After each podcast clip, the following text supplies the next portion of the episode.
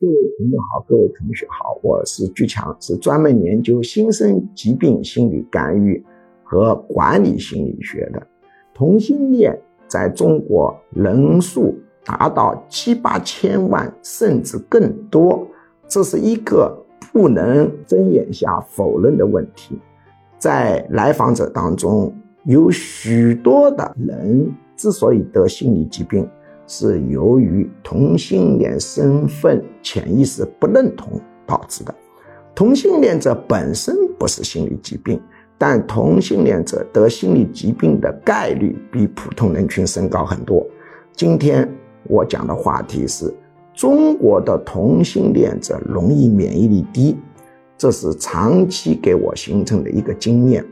中国的同性恋者更容易感冒，更容易得癌症。更容易得免疫力低引发的诸种毛病，这是为什么呢？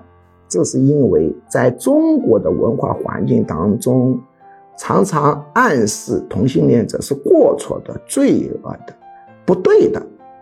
很多同性恋者口头在意识层面认为自己没有过错，潜意识还是认为自己有过错。